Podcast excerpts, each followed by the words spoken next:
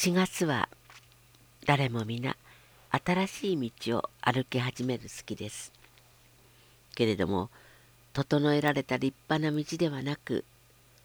獣道を歩いていく人もいることでしょう。獣道というのは獣たちが身の危険を感じた時崖を落ちるように駆け下りていったり藪や茂みの中で体中茨が刺さりながらも必死で進んでいくいわゆる道なき道です。何度も転ぶでしょう。でもそれでもその道しか行く道はないのです。人も道なき道を行くことがあります。人はどうすることもできない時何かを必死に守らなきゃいけない時心の危険を感じた時必死になって人もまた獣道道なき道を行くことがあるのです。4月は第1週第2週道なき道を行った人の話をお聞きください。庭友宮川博さんの小さな時の村でのお話です。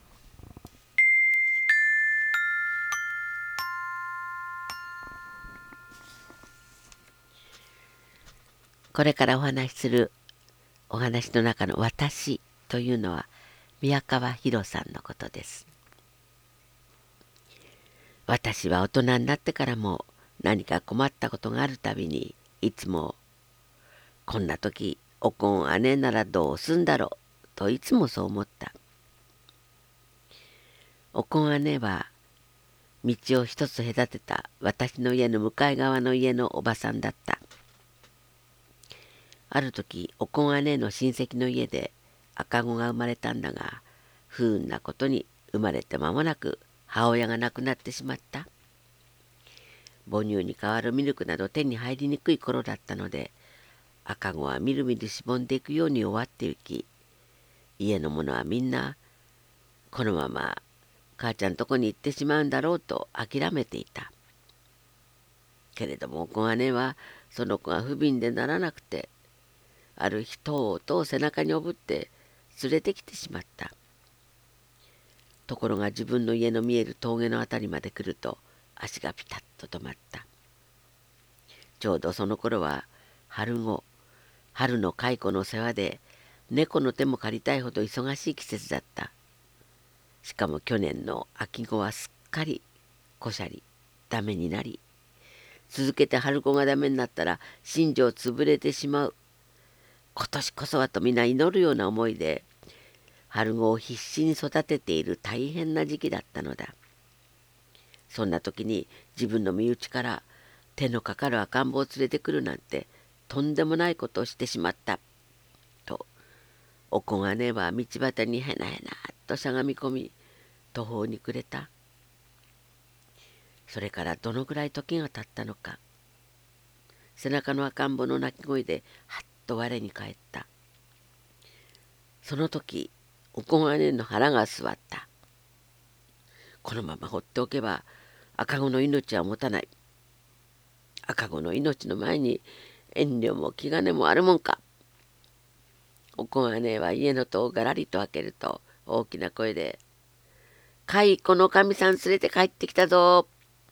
と言った。神様がいるのならすがりつきたい思いでいる家の者たちにとって蚕の神様が来たとなったら何とも縁起のいいことだ。追い返すはずはない。とっさに思い浮かんだことなのだろう家の者たちはおこがねのその勢いに飲み込まれみんなで蚕の神様その赤子を可愛がって育てたそうだ。おこがねは村の赤子の取り上げおばでもあった。私もこがねの手で産湯を使わせてもらった。私は母が43歳の時の子で長男にはもう嫁さんもおったから私は望まれて生まれた子ではなくあまりっ子だった。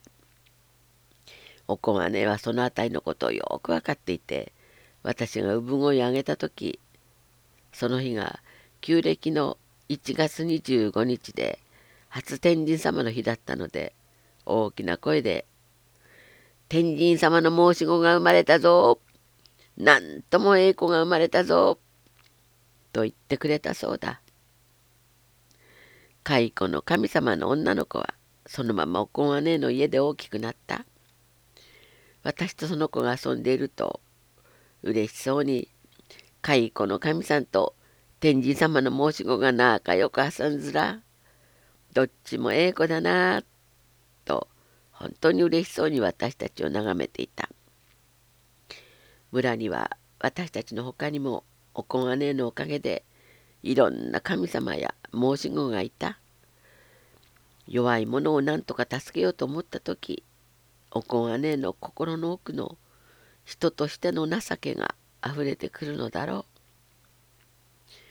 私はおこん姉ならどうすべと思う時人としての情が行く道を指し示してくれるのだ。